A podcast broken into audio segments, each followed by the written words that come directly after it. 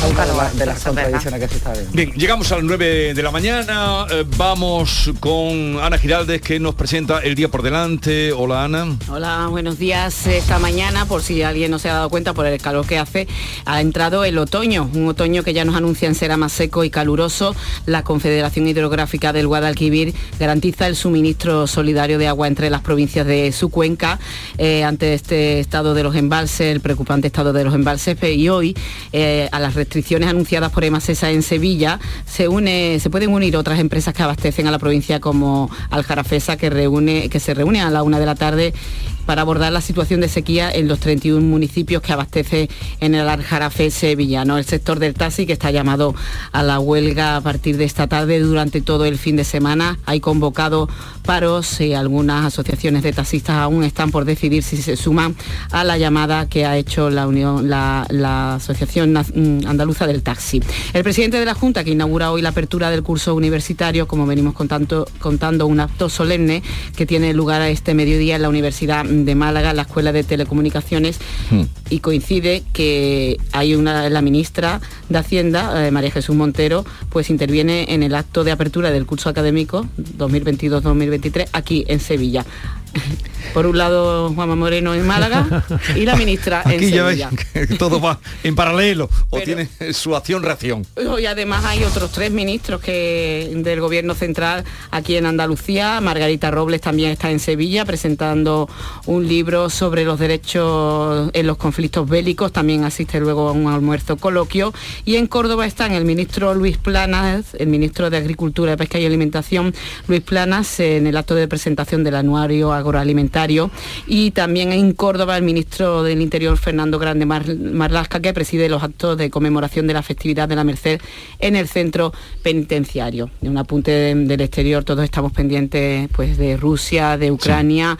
Eh, hoy comienza ese referéndum en territorios del Donbass sobre la anexión a Rusia, que eh, en Rusia, que ya ha comenzado, como venimos contando, ese reclutamiento masivo. La Unión Europea también se prepara y hay reuniones ante la avalancha de refugiados que huyen de reclutamiento. Hay países como Alemania que llaman a la acogida de estos refugiados, pero países bálticos, pues son los limítrofes con Rusia, no están por la labor. Son algunos de los temas del día. Bueno, pues muchas gracias. Eh, Ana, que tenga buen fin de semana.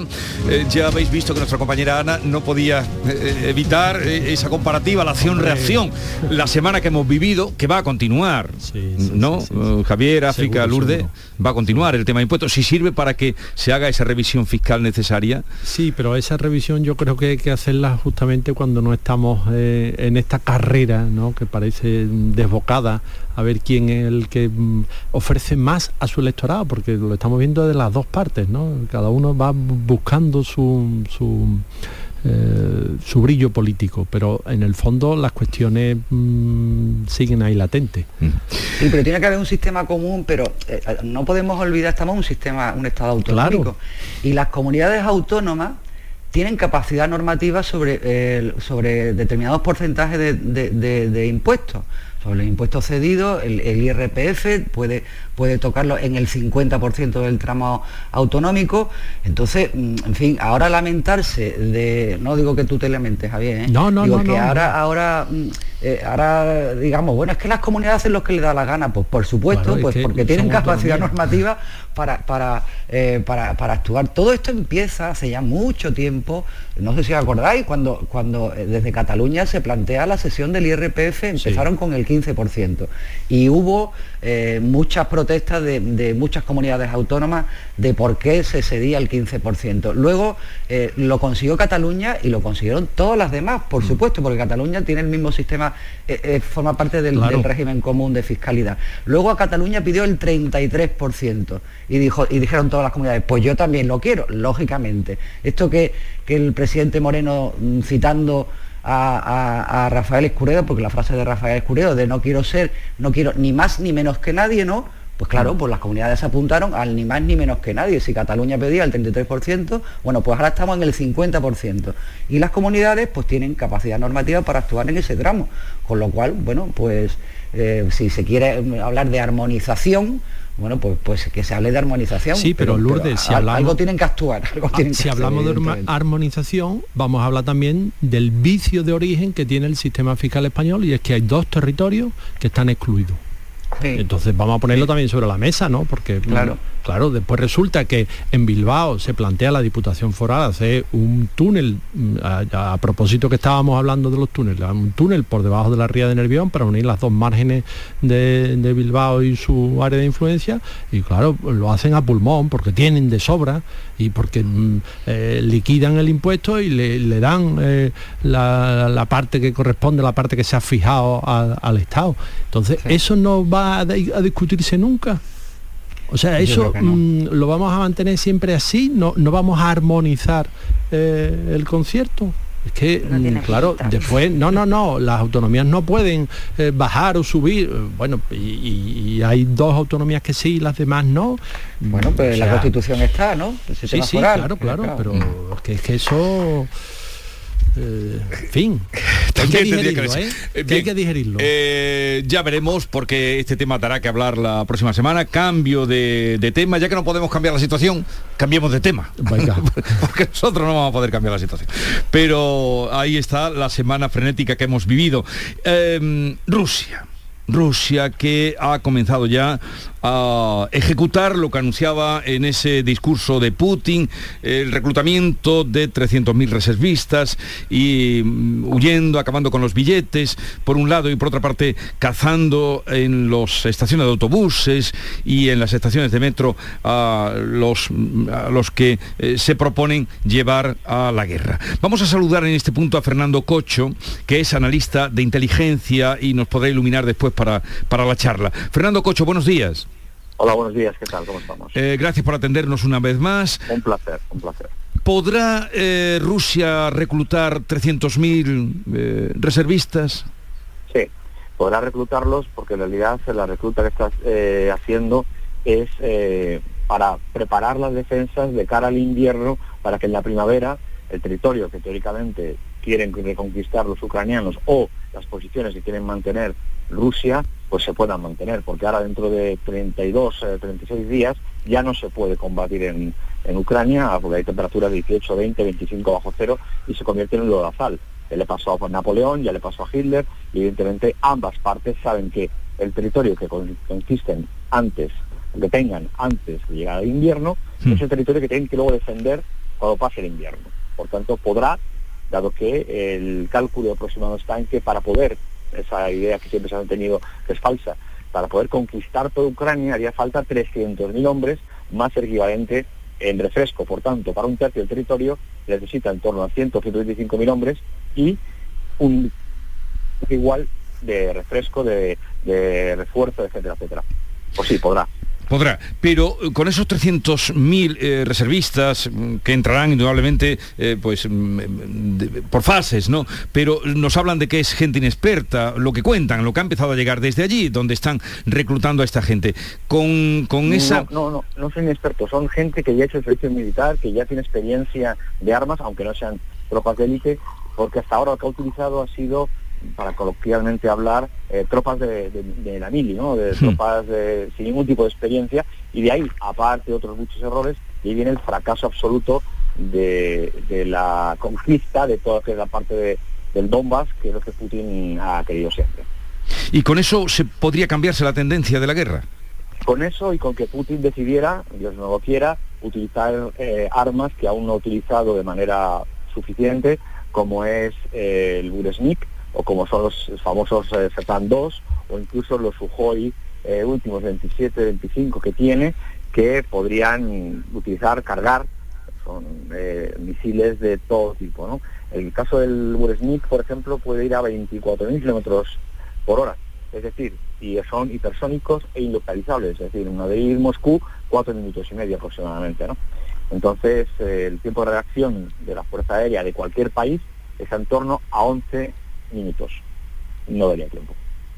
Eh, si lo hace, problema, si lo hace, deja desabastecido o deja desprotegido otras zonas de su territorio y ante el miedo, que será infundado lo que queramos, pero es el miedo que tiene, de que la OTAN eh, le traicione y le ataque por la espalda, pues evidentemente no ha utilizado todos los recursos que se utilizarían en una guerra, digamos, convencional o abierta, dado que teme que le invadan. Hmm. Porque del armamento nuclear de eso ni hablamos, ¿no? Sí, sí, sí, sí, sí, pero ese es el último recurso. Podría. Eso, podría utilizarlo, eh, vamos, los misiles que tiene pueden armarse con cabezas eh, nucleares tácticas, es decir, nucleares de mm, ámbito, de entorno, de circunscripción muy limitada, muy, muy limitada, eh, pero suficientes, por ejemplo, para destruir una ciudad, pero no destruir los pueblos de alrededor, para entendernos, ¿no? Y pueden armarse con, con, con, cabezas normales, cabezas tácticas, tiene armamento suficiente, lo que pasa es que no lo ha utilizado. Recordemos aquella bomba, aquel misil que explotó mm, eh, en la frontera con Polonia, que destruyó totalmente una base militar de reabastecimiento en la parte ucraniana, pero en la frontera con Polonia a 8 kilómetros. Eso lo mandó desde el mar Caspio. Por tanto, mm, que haya cometido errores de base en cuanto a la infantería o incluso en cuanto a los tanques, que es parte de lo que es eh, lo que ha perdido Putin, pues evidentemente sí. Pero otra cosa es que Putin esté vencido. Otra cosa es que Estados Unidos y Gran Bretaña doten de armamento suficiente como para que Ucrania se defienda como, como Dios manda. Y eso significaría una escalada de guerra en la que sí, no olvidemos que Putin no depende de nadie para utilizar armamento nuclear. Él unilateralmente puede utilizar armamento nuclear sin contar con absolutamente nadie del ejército. Bueno, eh, pero utilizar el armamento nuclear sería, eh, sería malo para Ucrania, sería devastador también para Rusia. Sería devastador si los demás deciden atacar a, Rusia también con armamento nuclear, evidentemente. Pero mm, lo haríamos, nos enfrentaríamos después con China, con Irán. Eh, ahí está fuera de la guerra. Ahí está fuera de la guerra. Dejamos, o sea, que usted ve que la guerra se puede recrudecer y entrar en otra fase muy distinta. Ahora, una hasta, hasta el invierno, hasta ahora que empieza el invierno, después ya veremos lo que pasa. Bueno, una cosa que usted como analista de inteligencia nos va a explicar. ¿Por qué ahora, en estos días, ha comenzado a llegar información de Rusia, que llevamos siete meses sin que llegara nada, y nos ha llegado hasta las declaraciones del prisionero eh, eh, más eh, perseguido que estaba, y las declaraciones que ha hecho? ¿Por qué ha comenzado ahora a llegarnos esa información?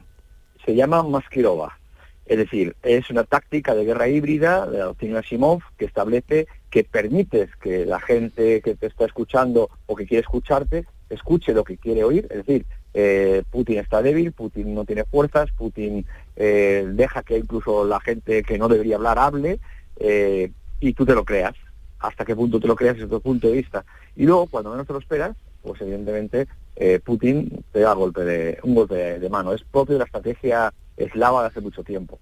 Es propio de ellos. Mm. Esa es una estrategia de desinformación, si se quiere llamar así, es una estrategia de manipulación, porque evidentemente si Putin deseara que no saliera nada de televisión de las manifestaciones antigubernamentales, no saldría nada, porque la ha sabido y no nos hemos enterado. Y ha habido mm. muertos y no nos hemos enterado. Mm. Es interesante, por cierto, la cantidad de magnates, eh, cuadros medios, altos dirigentes, que últimamente están sufriendo ah, accidentes domésticos y gente que se cae por escaleras y bueno, es curioso también. ¿eh?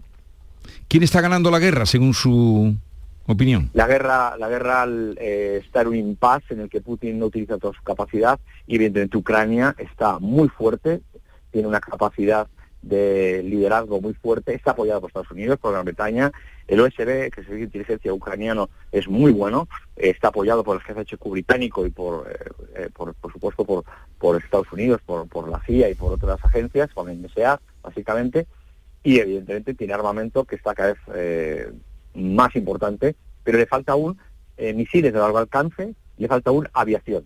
Si con eso lo tuviera, podría quizá a lo mejor no darle la vuelta a la guerra, porque uno no da vuelta a la guerra contra una persona que tiene un maletín nuclear, pero sí conseguir al menos una frontera mantenida con la pérdida de territorio mm, menor posible durante el mayor tiempo posible y llegar a un acuerdo, llegar a un amnisticio que le está ya presionando China para que lo haga, le está presionando Estados Unidos para que lo haga, Alemania ha pedido a Ucrania que lo haga, eh, Dinamarca ha dicho que no se va a meter en ningún caso, Holanda ha pedido a Ucrania que ceda por lo menos un tercio de territorio, o sea, las cosas no son como a veces nos explican.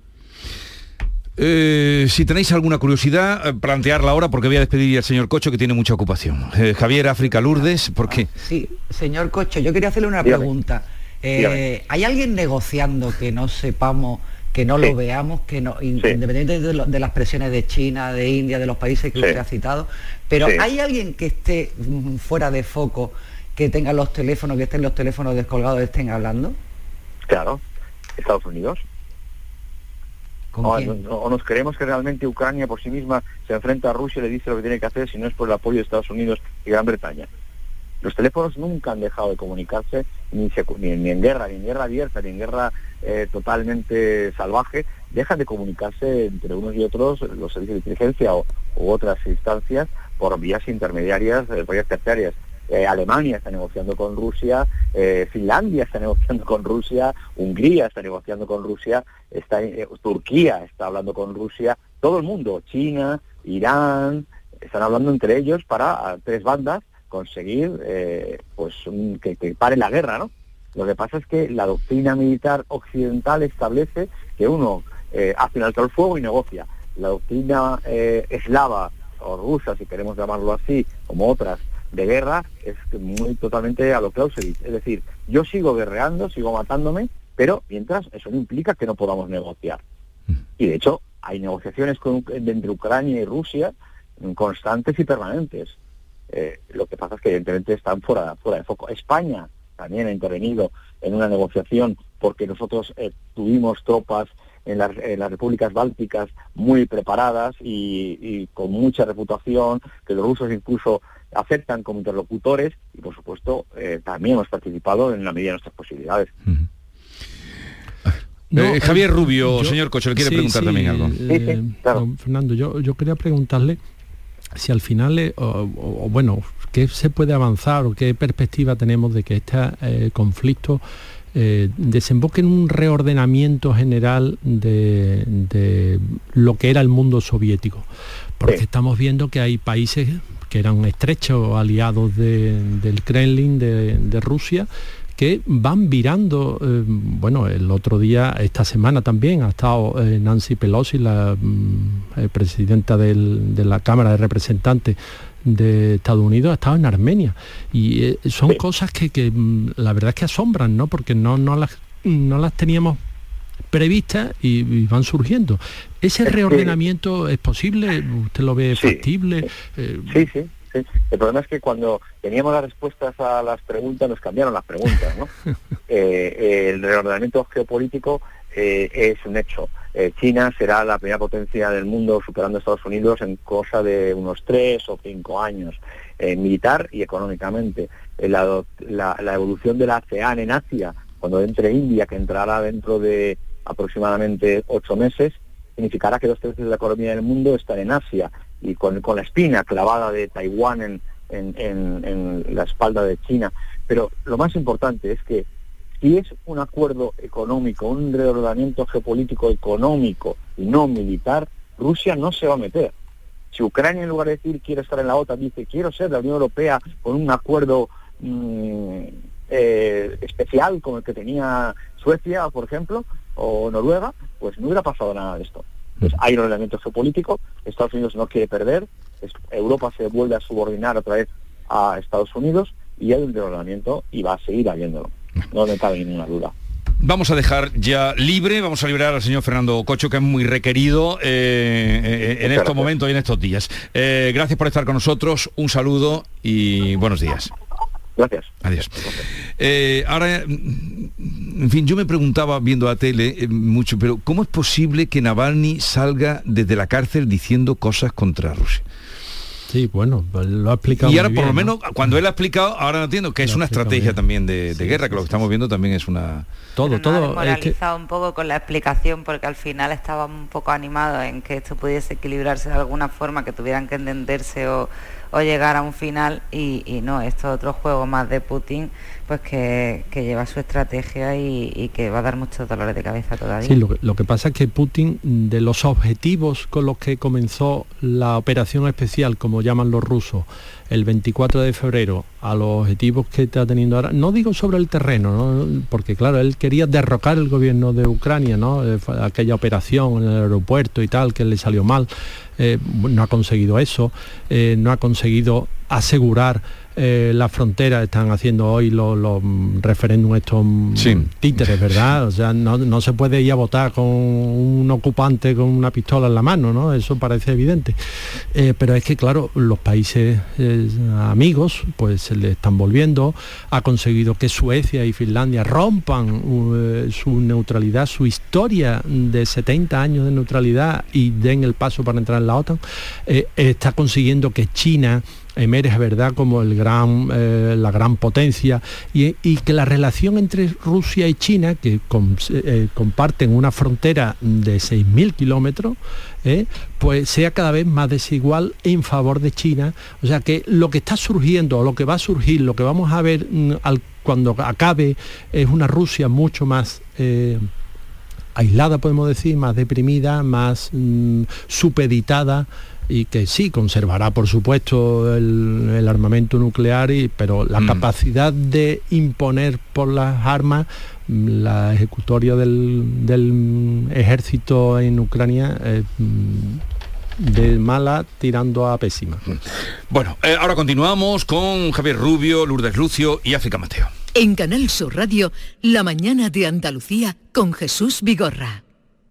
Sabemos que tienes muchos planes y sueños por cumplir y en Cofidis queremos estar a tu lado. No esperes más y hazlos realidad antes de que las condiciones del mercado empeoren, suponiendo un mayor esfuerzo para ti. Sea cual sea tu proyecto, el momento es ahora. Llámanos al 900 84 12 15 o entra en cofidis.es para más información. Cofidis, cuenta con nosotros.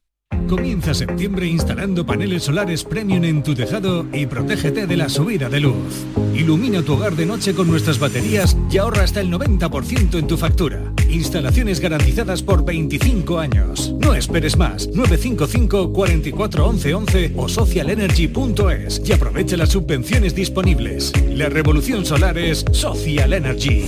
En Cofidis puedes solicitar hasta 60.000 euros sin cambiar de banco. Llámanos al 900 84 12 15 o entra en cofidis.es para más información. Cofidis, cuenta con nosotros. Canal Sur Radio. Queremos seguir dándole alas a tu negocio. Por eso, en Caja Rural del Sur trabajamos día a día para que tu negocio no tenga fronteras. Ponemos a tu disposición expertos en negocio internacional que te darán respuesta inmediata, siempre que lo necesites. Caja Rural del Sur. Formamos parte de ti. En Cruceros Torre del Oro cumplimos 40 años de pasión, trabajo y compromiso con el ocio, la cultura y el desarrollo de nuestra ciudad. Cruceros Torre del Oro, 40 años navegando hacia una Sevilla más sostenible y amable. Gracias por acompañarnos en este viaje. Te esperamos junto a la Torre del Oro o en crucerosensevilla.com. Suso se la pasa a Joao, Joao se queda solo, va a marcar, no hay nadie, tira ahí, no, ha fallado, qué ocasión más clara, qué ocasión. Las ocasiones están para aprovecharlas. Ven a los concesionarios de Grupo Sirsa y consigue uno de nuestros más de mil vehículos de ocasión de Renault, Dacia, Mazda, Volvo o Suzuki, con hasta cinco años de garantía y un descuentazo de hasta 2.000 euros. Esto sí que es una ocasión, menudo gol de Grupo Sirsa.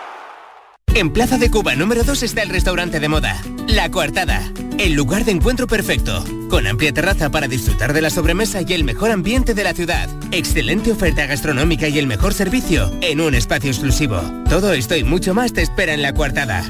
La Coartada, encuentra tu excusa para venir. 244 elefantes se balanceaban sobre la tela de una araña.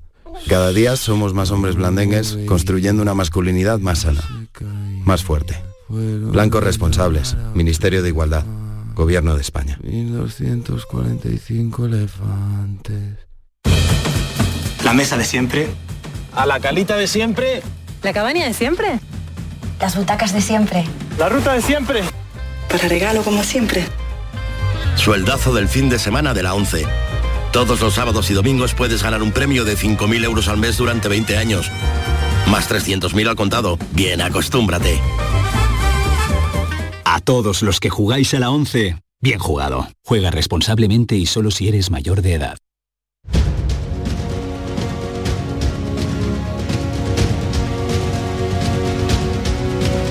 La mañana de Andalucía con Jesús Vigorra. Ah, seguimos en tertulia, eh, qué rápido pasa todo, estamos ya a las 9.25 minutos y Araceli Limón que viene a darnos una última hora de una operación antidroga. Hola Araceli, cuéntanos. ¿Qué tal? Muy buenos días. Mira, la Guardia Civil eh, ha detenido a 49 presuntos integrantes de una organización que introducía grandes cantidades de hachís en las costas de Cádiz por el río Guadalquivir.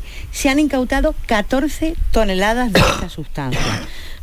Eh, se han realizado 37 registros autorizados por el juzgado eh, en Sanlúcar de Barrameda y en las localidades gaditanas de Chipiona, Trebujena y en la aldea del Rocío en la provincia de Huelva. La operación ha concluido con 47 detenidos, como decía, y también la incautación de armas de fuego, cortas, largas, munición, material policial, una embarcación semirrígida. Han participado 400 guardias civiles. O sea, una operación importante. Importante. ¿Cuántas, toneladas has dicho? De, 14 toneladas. De hachís. que no es poca cosa, ¿eh? No, no. Eh, gracias, Araceli, por esta información que ya ampliaremos en los próximos boletines. Nos queda un poquito tiempo. Yo quería eh, también, qué rápido pasa todo qué rápido pasa todo. La que fuera aspirante mm, en principio con alguna posibilidad de poder influir en el gobierno andaluz, me refiero a Macarena Olona, cómo ha quedado hasta eh, fuera de su partido, hasta aquí hemos llegado, más o menos le dijeron, se acabó el camino, se acabó el camino de Santiago, vino del camino de Santiago y se acabó el camino en Vox, porque no sabemos si habrá más camino para Macarena eh, Olona, más caminos. Eso parece, ¿no? El cruce de caminos donde eh, se encontró Edipo, ¿no? Con el rey. También. es verdad, pero lo que tú dices tiene mucha razón, ¿no? La, fugacidad del tiempo, ¿verdad? Que, vértigo llevamos.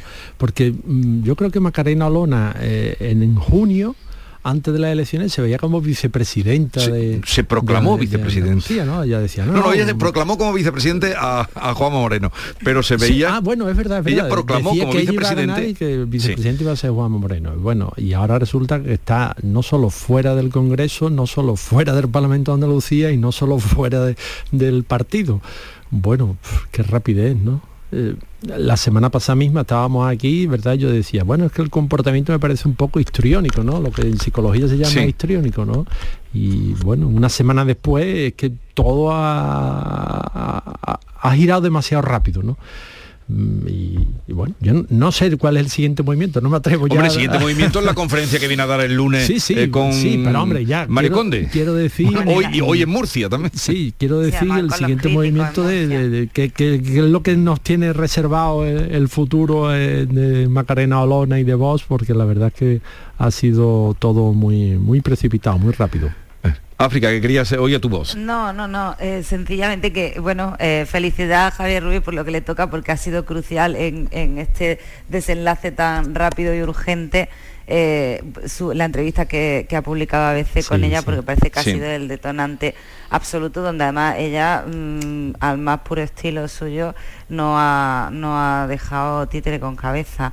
Eh, eso por un lado. Y por otro, mm, lo que comentabais del lunes, que sí, que es curioso además con qué personaje va a hacer esa conferencia, que, bueno, pues Mario Conde, no hay que describirlo porque todo el mundo lo sitúa en el tablero de, todo lo que ha sucedido en los últimos años en España, pero es que hoy en Murcia quien, quien le ha mm, buscado y le ha organizado el, el acto al que acude a la universidad, precisamente son las personas más críticas que hay ahora mismo dentro de Vox, de toda la formación porque Murcia, así como es el granero más importante de, votos de Vox, que ya allí ganaron las elecciones, de hecho, las anteriores, las, nacionales, también es el sitio donde la formación ha empezado, ha empezado, a tener más fisuras, igual que sucede aquí en Almería, en el ejido gobernaron, y es donde más fisuras han tenido. Ya llevan, van por el 16 de la lista para cubrir siete concejales, por el 15. Por el 16 de la lista en el ejido, que fue donde dieron el gran...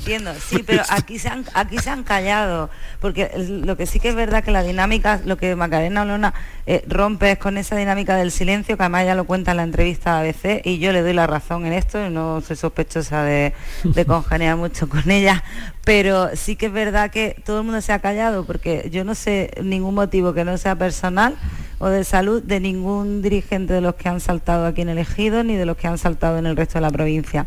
Entonces eh, sí que ha abierto una brecha y al final ella mm, ella sabe por dónde va, el que la lleva la entiende, porque hoy está en Murcia y está precisamente con las personas que más están criticando cómo se está llevando todo y ese centralismo de Vox que al final les va a dar dolor de cabeza, porque lo que decía antes, estamos en un Estado autonómico y normalmente los partidos, por muy centralistas que hayan sido, siempre han dejado cierta autonomía en provincias, en comunidades autónomas y Vox no está dispuesta a hacerlo. Entonces, bueno, pues esta puede ser la primera brecha y ella aprovecharla aquí en Murcia precisamente.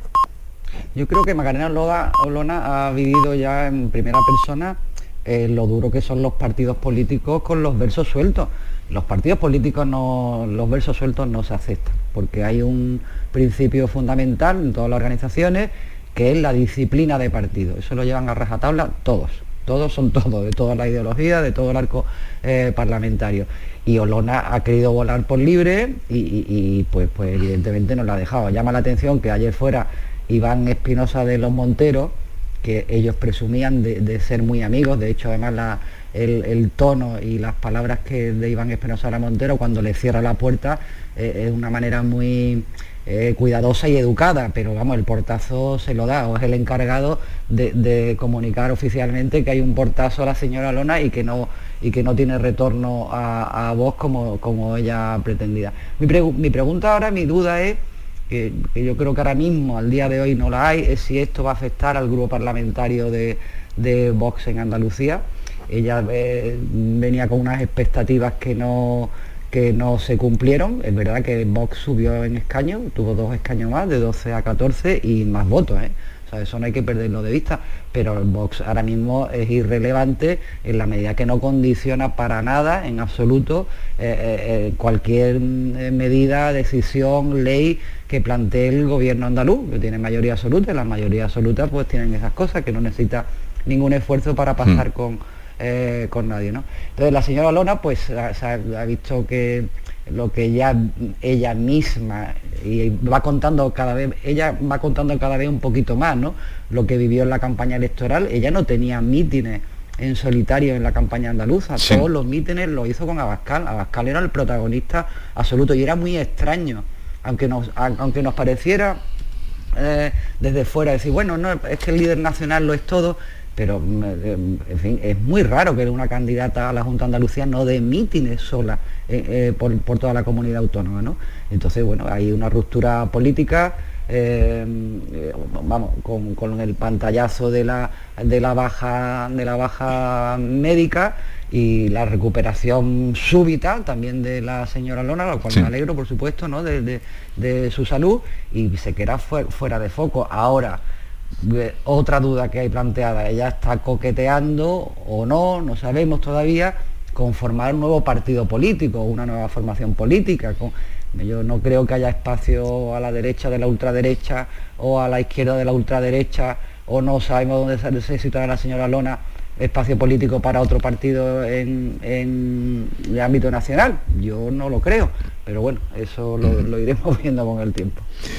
Bueno, eh, ya veremos. Desde luego, sí, eh, cuando hacía este repaso ahora Lourdes, es verdad, ella no dio ni un mite sola, sí se vistió de Hubo días que no, hizo Hubo días que no. Nada. De pronto eh, paró la, campaña, también de pronto.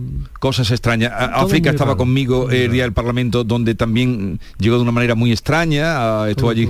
¿No, África, te acuerdas? Sí, sí, sobre todo en el saludo eufórico que tuvo con Elías Bendodo, sí, fue muy sorprendente. Estábamos allí, Estela y yo, un poco alucinadas.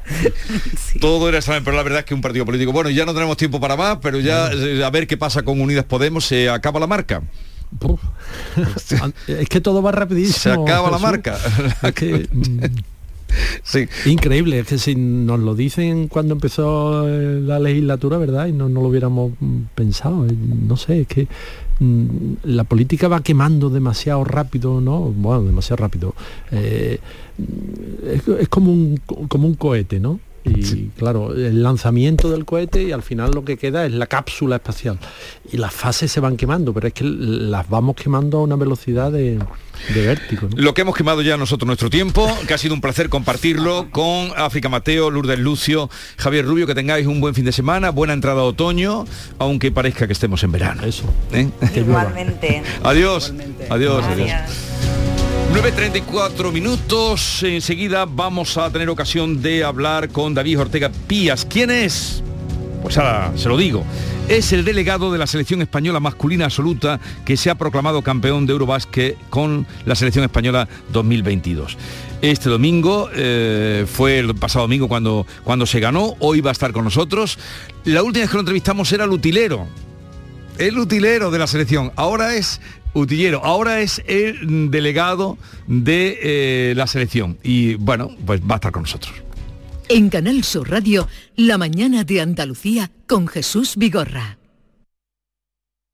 La educación es la mejor base para el progreso y los docentes andaluces el mejor motor para que cada estudiante pueda descubrir su vocación y desarrolle sus potencialidades. En este curso 2022-2023 impulsemos juntos el camino hacia el futuro de Andalucía. El mejor sitio para crecer. Junta de Andalucía.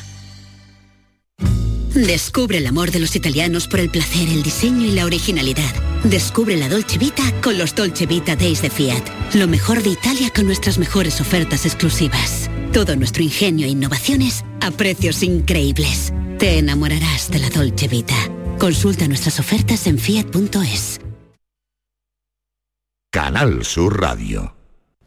Ya nada te impide moverte con tu SAM. Del 1 de septiembre al 31 de diciembre de 2022, tu transporte público por mucho menos. En Tusam aplicamos un 30% de descuento sobre tarifa. Infórmate en tusam.es. Tu SAM, comprometidos con todos. Ayuntamiento de Sevilla. La confianza de miles de personas ha convertido a Kia en la marca de coches más elegida en 2022. Aprovecha que vuelven los 10 días Kia del 15 al 26 de septiembre y descubre tú mismo por qué. Kia, descubre lo que te inspira. Solo en la red Kia de Sevilla. Kia, movement that inspires. Si Guay del Paraguay y Effective Wonder son expresiones recurrentes en tu vocabulario, vas a flipar cuando te enteres de que en Lago volvemos a los 80 para celebrar nuestro tercer aniversario. Ven a partir del 29 de septiembre y disfruta gratis del concierto de Kiko Veneno en directo a las 20.30 y muchas más actividades hasta el 1 de octubre. Más info en lago.es. Viajecito, city break, mini vacaciones, escapada. O mejor, acabar con el síndrome postvacacional. Tú llámale como quieras, pero este otoño, escápate desde 29,99 euros con Vueling. Compra hasta el 16 de octubre y vuela hasta marzo 2023. Más información en vueling.com. Disponibilidad limitada. ¿Por qué Agua Sierra Cazorla es única? El equilibrio de su manantial es único, el más ligero en sodio, la idónea para la tensión arterial, más rica en magnesio, calcio y bicarbonato. Y ahora Agua Sierra Cazorla con los refrescos saludables de verdad, sin azúcar y sin gas, más naranja y limón. Agua Sierra Cazorla, la única en calidad certificada. Humor, ingenio, música en directo, entrevistas. Todo lo tienes en el show del comandante Lara. Y te esperamos los domingos en la medianoche para que disfrutes de la radio más original y divertida. ¡Vas a flipar! ¡Síguenos! El show del comandante Lara. Este domingo en la medianoche. Canal Sur Radio, la radio de Andalucía. Esta es La mañana de Andalucía con Jesús Vigorra. Canal Sur Radio.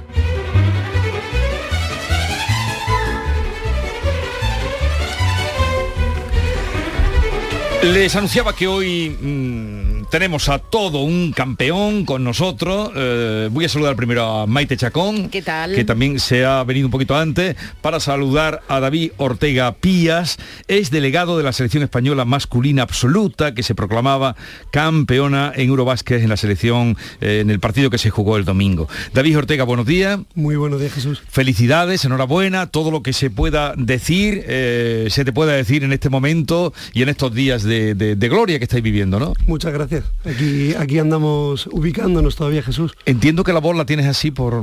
Correcto, han sido días muy complicados.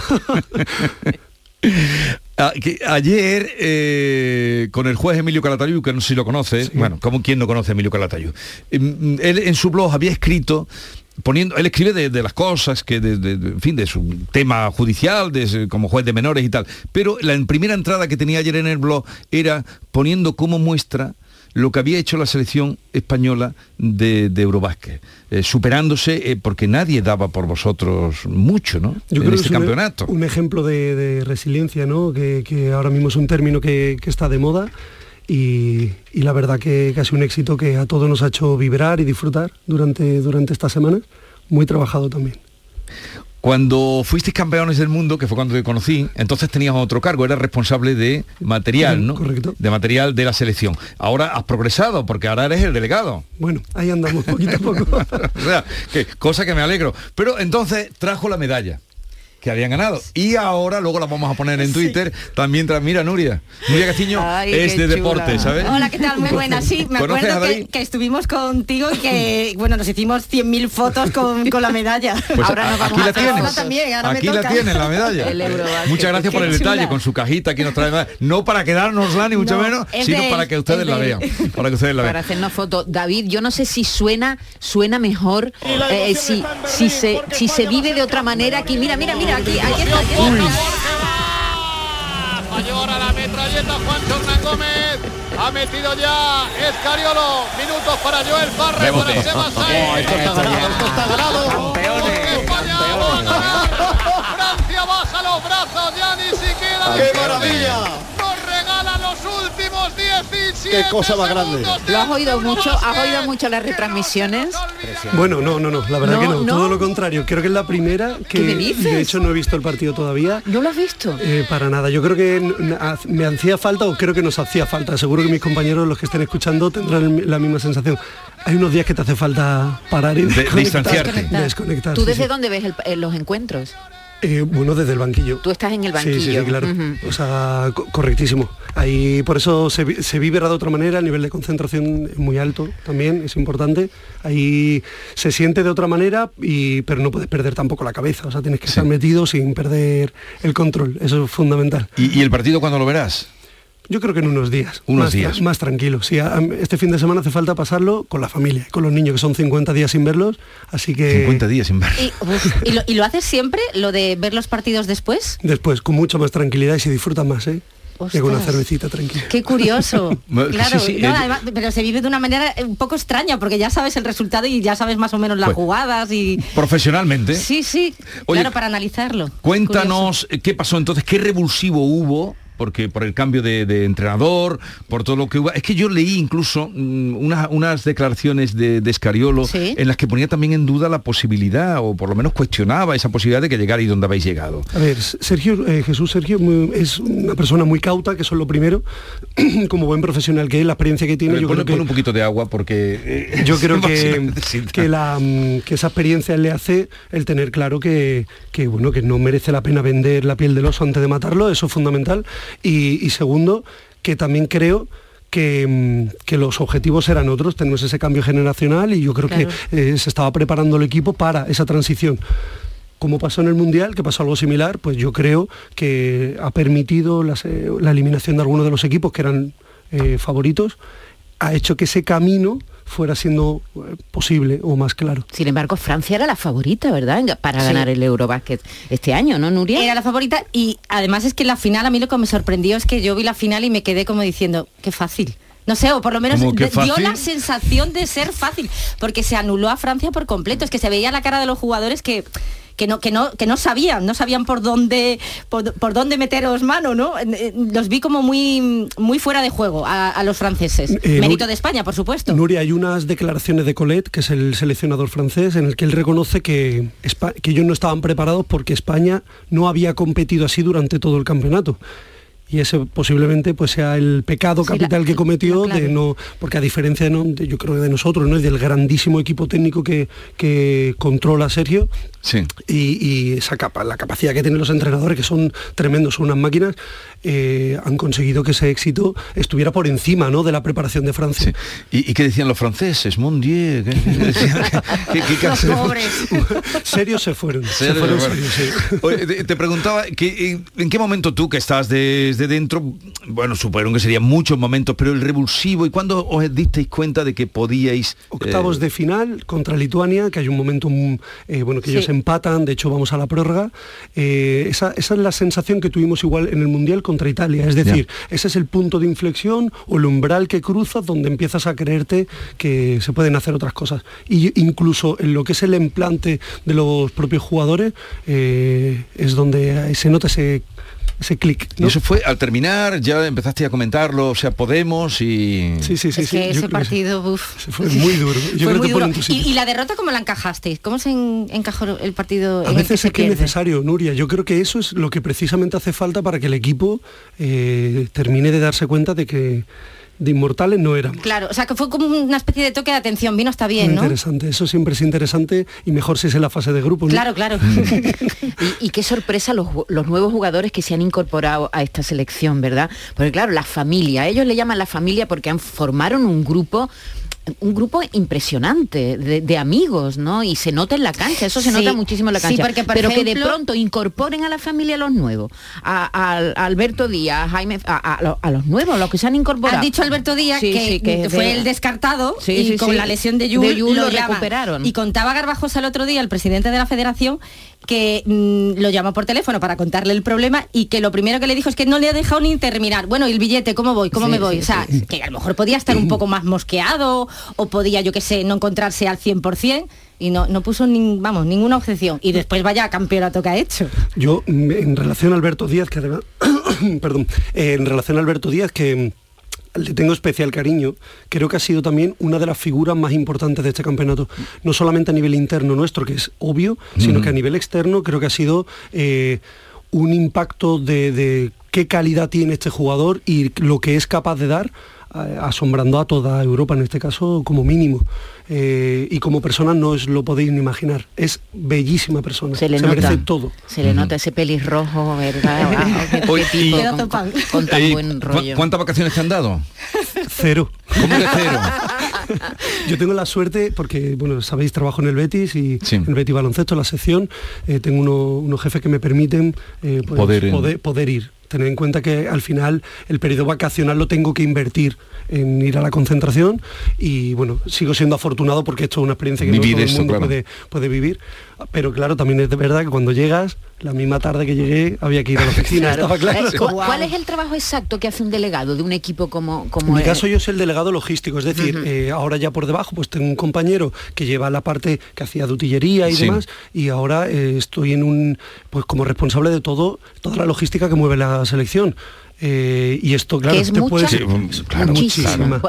algún ejemplo. Bueno, no sé, este Eurobasket hemos estado desplazándonos unos 76, 78 bultos eh, como mínimo en el Mundial fueron noventa y tantos, pero, pero bueno, 76 para ser un europeo, eh, yo creo que está bastante bien. Entonces todo esto a la hora de desplazarlo, imaginaros la complejidad que tiene y sobre todo todo lo necesario para que se pueda entrenar, todo lo necesario para que podamos viajar y que los jugadores no tengan que estar pensando esto, ni el equipo técnico. Claro. Que podamos ir sí, sí, que, vayan a lo suyo. Bueno, y ahora, no sé si te lo pregunté antes, pero mm, tú no eres de, aquí, como diría el otro, ¿tú de dónde eres? Bueno, a ver, yo nací, yo nací en Madrid, pero yo soy de Gine, de, de, como quien dice, de adopción, pues llegué muy chiquitito, así que tengo la suerte de... Pero tienes todavía el acento... Mm, de aquí ya. sí, pero al hablar se le nota que... Esto que me pongo serio, Cuando te pones serio. Bueno, se y, pone formal. ¿Y tus, uh, tus niños son chiquitos o qué edad tienen? Son pequeñitos. No, no eh, saben todavía lo que ha hecho papá. Dos añitos y casi, bueno, casi dos y casi cuatro añitos cada uno. El mayor ya se empieza a dar cuenta ya, ven a papi plano, ¿no? el papi plano en videollamada, lo tienen que ver durante muchos días y eso es lo que pesa, empieza a pesar. Pero bueno, después llegas y merece la pena y es algo que mi mujer me ella disfruta, es apasionada del baloncesto y profesional de ello también, así que... ¿Tú has eh, jugado baloncesto? No, yo creo que... Pues, sí. Pues podría, tienes altura. Podría, bueno, yo, yo daba por hecho, por la altura que tiene, daba por hecho que... He jugado, pero no amateur. Sí, sí, sí. Oye, vamos a, Te voy a preguntar por una, una cosa así como una intimidad. ¿Es verdad que ellos se ponen esta canción, esta canción para animarse? Wow. Chimbalá, se llama, Chimbalá, el, el, dominicano, ¿sí? Sí, sí, sí, eso es Joel, eh, Joel Parra, que bueno, está en Juventud. Es, es un personaje más queridísimo por, por todos porque es súper fiestero, súper súper divertido. Y, y, es el que, hace la playlist, la playlist de los jugadores baloncesto. ¿en qué momento suena esta canción?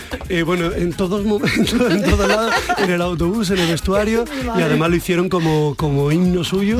Eh, cuando hace la arenga justo antes de entrar al partido, también lo hacen, donde él está en el centro, jalea a los demás y empiezan a cantar esta Siempre lo hacen, ¿no? En todos los torneos siempre hay una canción que además la ponen de moda, como la del chipirón aquella, me acuerdo, famosa, que era muy chula. Oye, ¿y os habéis sentido bien tratados, bien acogidos eh, por la prensa o...? No, por la prensa siempre además mm, nos acompañan, sabéis que, los diferentes medios suelen acompañarnos durante el campeonato y suele ser además gente que, que ya muy bien, que son conocidos, ¿no? Sí, pero esta vez tardó en arrancar eh, para contagiar de, la, del espíritu de campeones. pero no, tardó. Duro, tardó. Ah, pero es que cuando hay un pasa en todos los deportes, ¿no? Cuando... de pronto hay un relevo tan importante, porque de los antiguos del equipo mítico pues estaba Rudy ¿no? Sí, Rudy Fernández que, se lesionó mayor, al final y, y, Ricky Rubio que ya que, ya no, estaba porque se había lesionado ya en Estados Unidos. Hmm. Es decir, que es normal cuando hay un cambio tan grande,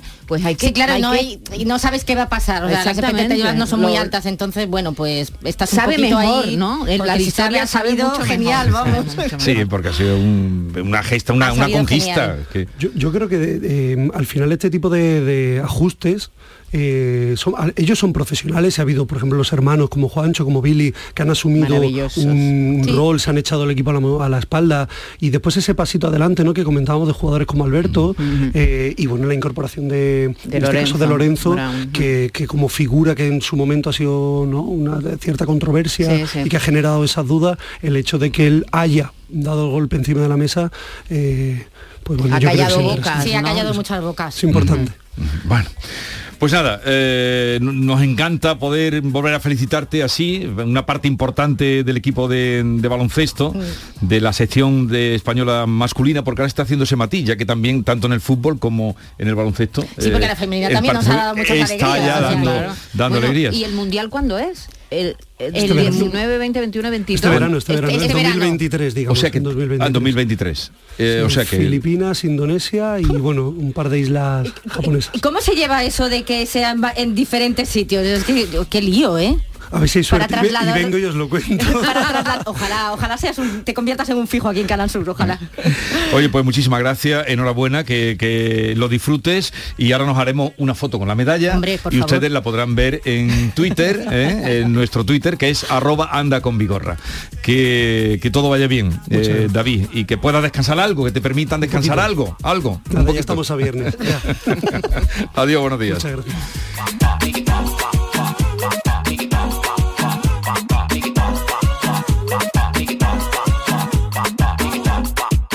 La mañana de Andalucía con Jesús Vigorra. La tarde de Canal Sur Radio con Mariló Maldonado tiene las mejores historias y las más emocionantes. Un programa para disfrutar de la tarde, cercano, pendiente de la actualidad, con un café con humor.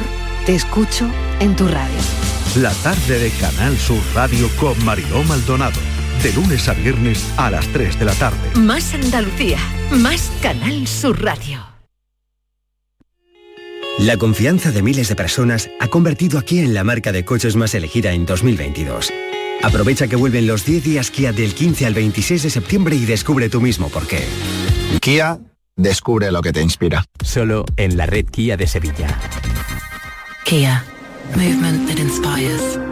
¿Estás buscando una academia? En Academia Méndez Núñez impartimos clases de apoyo para eso, bachillerato y selectividad, cursos de idiomas y preparación para oposiciones docentes y administrativo de la Junta de Andalucía y del Estado. Tu academia en el centro de Sevilla, clases online y presenciales. Ven a Academia Méndez Núñez y lo conseguirás. Más información y reservas en academiamn.com. En este mes de septiembre arranca una nueva temporada cultural en el Auditorio Nissan Cartuja. No te pierdas Ángel Martín con su espectáculo 103 noches. Obra de teatro infantil Heidi, los versos de Natalia Millán en el espectáculo Una noche con los clásicos o el musical de flamenco. Entra en auditorionissancartuja.com y no te quedes sin tu entrada. Repetimos, auditorionissancartuja.com.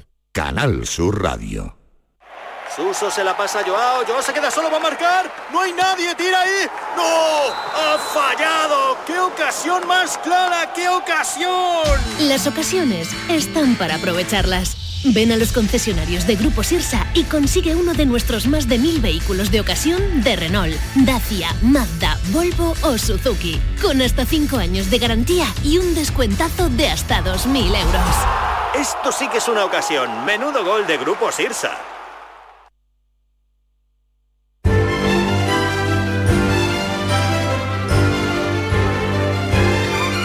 La mañana de Andalucía con Jesús Vigorra.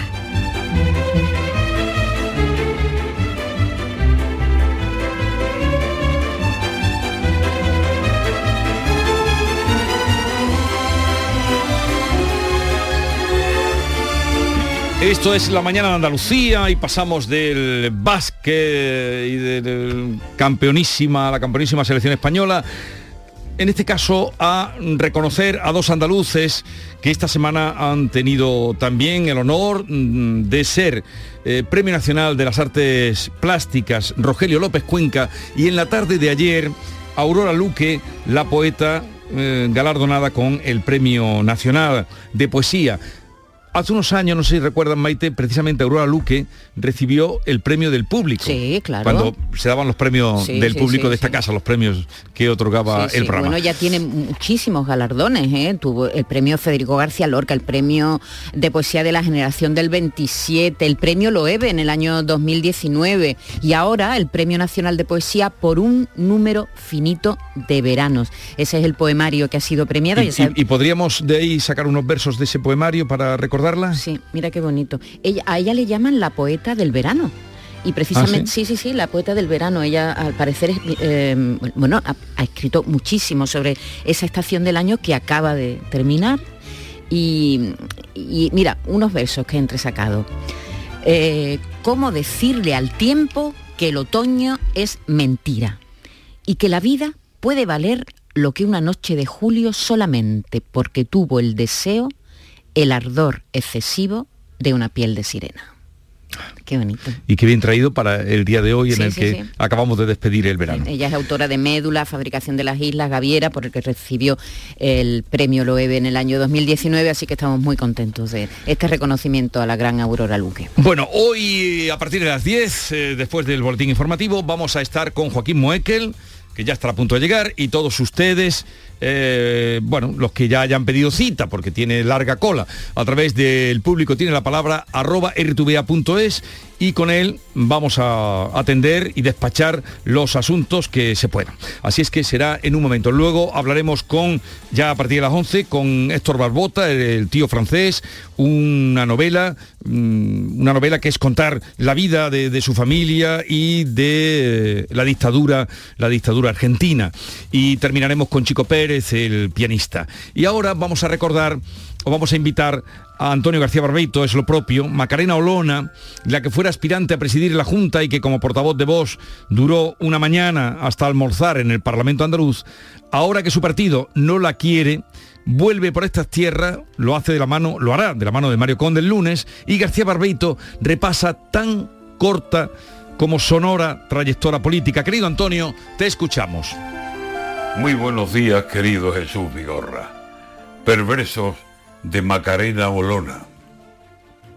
Por más que ayer nos dijera que no se encontraba bien, que un extraño mal de pronto la hizo desaparecer, por lo que cuentan y vemos y detalles de después, y bandazos y entrevistas, al final parece ser que el mal que Olona tenía era el mal del mal perder. Granadina de mentira, la rompedora mujer que se vestía de flamenca y ya se creía ser una Carmen cigarrera y no la de Merimé. Todo lo que ayer tenía era lo que ahora se ve, que se creyó que ella sola podría con el PP y a golpe de mayoría la derribó Juan Manuel. Y dijo que se quedaba, pero nos dijo después que no sé qué le pasaba, que no se encontraba bien y el médico aconsejaba un retiro y se nos fue. Pero enferma imaginaria nos resulta esta mujer, porque ahora vuelve a Sevilla y con Mario Conde al pie. otra vez pidiendo guerra de pomada y de poder, su partido no la quiere. Ahora, ¿a quién querrá querer? De momento, vos le ha dicho que naná y de volver. Se acabó lo que se daba y que te vaya muy bien. ¿Qué pretende Macarena? ¿Qué moto quiere vender? Quiere conquistar Sevilla donde tanto enfermó ayer de males imaginarios que al fin resultaron ser baño de no temenés que le endiñó Juan Manuel. Sanó de todos sus males en cuantito se nos fue. Fue una enferma imaginaria escapada de Molière. Lo que ha de tener muy claro, por más que muy lista es, es que a esta tierra dos veces es raro que se la den. No sabe con quién se juega los cuartos esta mujer. No es raro que le repitan los males del mar perder.